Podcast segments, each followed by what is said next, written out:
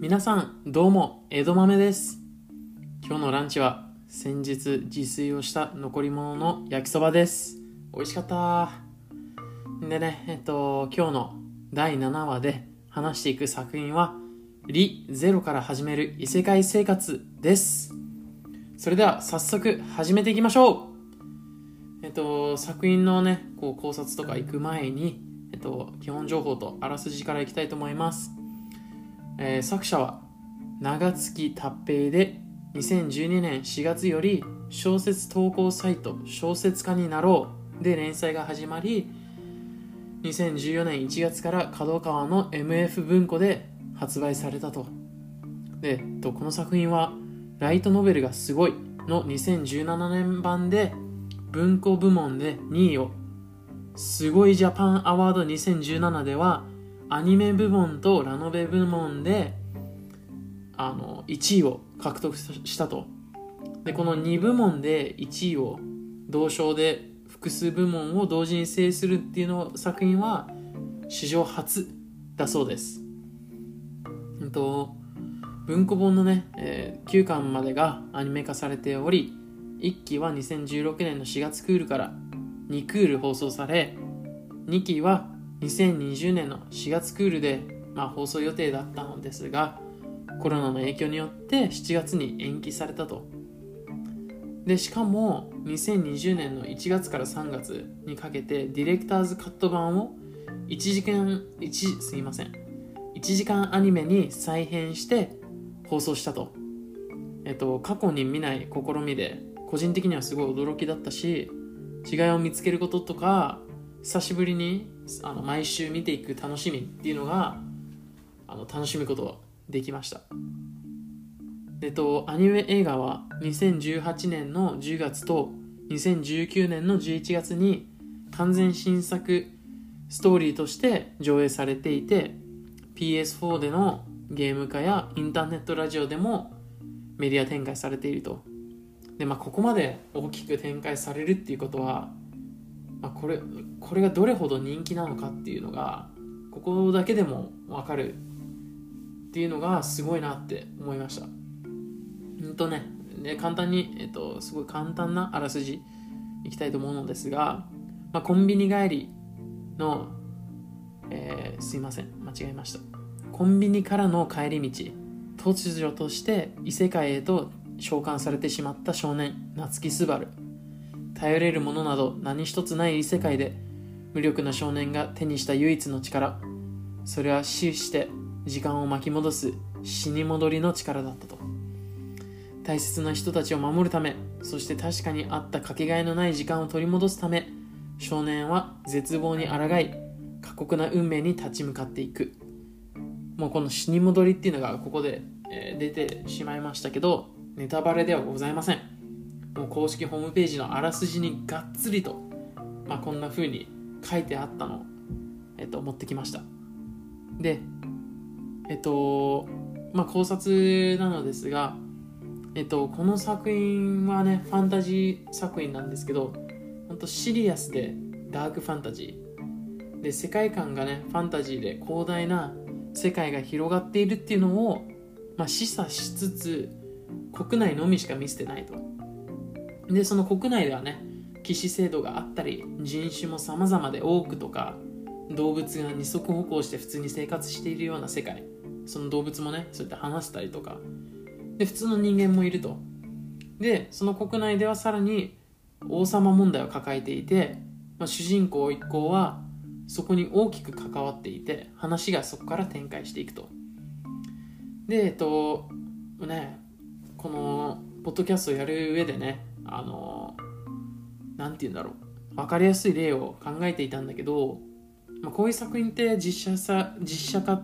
すいません実写化されたことないから、まあ、どんな風に例えればいいんだろうって思っていてもうちょっと説明するしかないなと思ってそういう街並みとかね。でえっとまあその分かりやすい例なんだけどえー、その街並みを例えるならね、まあ、首都は王国で繁盛していて貴族が豪華な家を建てていて、まあ、そこにね商人とか、まあ、そういう人たちでにぎわっていると。でまあ少し外を出れば広大な土地が広がっているのどかな田舎景色が風景があるような中世ヨーロッパ風な雰囲気なのかなって、まあ、そういう雰囲気がすごい漂っていると。だからまあ中世ヨーロッパが例えるのが一番しっくりくるのかなって思います。でこの作品はねあの何て言うんだろう、まあ、ギャグ要素が強いのかなと思いきや急にシリアスになっていくとかそういうねテンポの良さがあのある作品で。でこの何て言うんだろうね。そういうキャラ同士の会話も面白いしその日常に潜む急な展開にまあ驚かされると。でまあいろんなところにヒントは隠されていて主人公と一緒に考えながら、まあ、見るのが楽しいんだけどまあそのミステリー小説とかそういうミステリーアニメとかみたいに複雑とかそのヒントをメインにして解決するのをメインっていうよりもそのではないからそういうものではないからまあそういう複雑ではないし程よく楽しめると。でそのいい感じにストーリーとし展開としても裏切られると。でまあこれはねあのストーリーに関わってくるからあんまり詳しくは言えないけどまああの先ほど出たその死に戻りまあ、そのこの作品がねその死に戻りっていうこともあってその死んでからのセーブポイントにも戻ってやり直すっていうのはさ絶対条件じゃん。だからその死んでからもやり直すっていうのはさもうハッピーエンドにするためにもう何回も何回も辛いバッドエンドを経験してハッピーエンドにたどり着くわけだから、まあ、同情するんだよねやっぱり。でそれもまた最大の面白さに。そのポイントその同情するポイントもあるであるそのバッドエンドバッドエンドハッピーエンドっていうのはその最大の面白さにつながっているのかなと思います。でまあこの主人公っていうのは本当に何にもないような一般的な人であって、まあ、誰しもが持つ人間のエゴとか醜さなどの集体を晒しながらもまあ、愛する人のために、まあ、自分のためでもある。んだけどおせっかいを焼き頑張ってね世界に抗っていると、まあ、とにかく頑張っているから応援したくなるし、まあ、その死に戻りするのがね死んでからじゃないとできないっていうのはすごいもうきつそうだから応援したくなる。でやっぱ人ってなんやかんやね他人に原因を求めてしまうんだけど自分もね改善できるところも多くてまあ、ピンポイントでねそれを主人公に乗せて伝えている、まあ、こんな作品はすごいやっぱり好きになる要素が詰まっているなって思います。でそうやって主人公の人っていうところにすごいフォーカスしていてで、まあ、その主人公もそうなんだけどやっぱり周りの人もそれに対してどういう風な反応をするのかとかそういう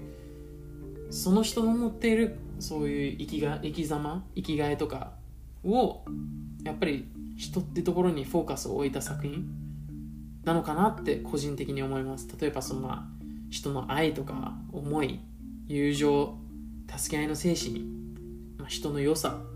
あとはねその悪い方で言うと醜さ人を蹴落とす卑劣さとか弱みまあそうやってあげたらキリがないんだけどそうやって人っていうのをすごい大事にしている作品なのかなって。ファンタジー世界なんだけどそういうファンタジーの要素を絡めつつファンタジーに重きを置くんじゃなくて人っていう部分にね重きを置いている作品だからこそいろんな人が共感できるし楽しめる作品になっているのかなって。であとはやっぱりまあ伏線がすごい気になる要素マックスでまあ、未だに1期が終わってもあの分からないところは多々あるんだけどその1期がすごい良かったからその何て言うんだろう。楽しみだよね。その2期も。どんなものがねあのどんな展開がされるんだろうとか、まあ、そういうのが楽しみです。で、まあ、最後まで聞いてくれてありがとうございます。でどうだったかな？見たくなったかな、まあ、そうなってくれたら江戸豆としては嬉しいです。あのもしこのポッドキャストで取り上げてほしい作品や感想質問などあればぜひインスタとかツイッターを先日作ったのでコメントくださいでリンその、えー、インスタとかツイッターのリンクは番組の概要欄にあるからまあ、そこから飛んでください。それでは作品楽しんでください。またね。バイバイ。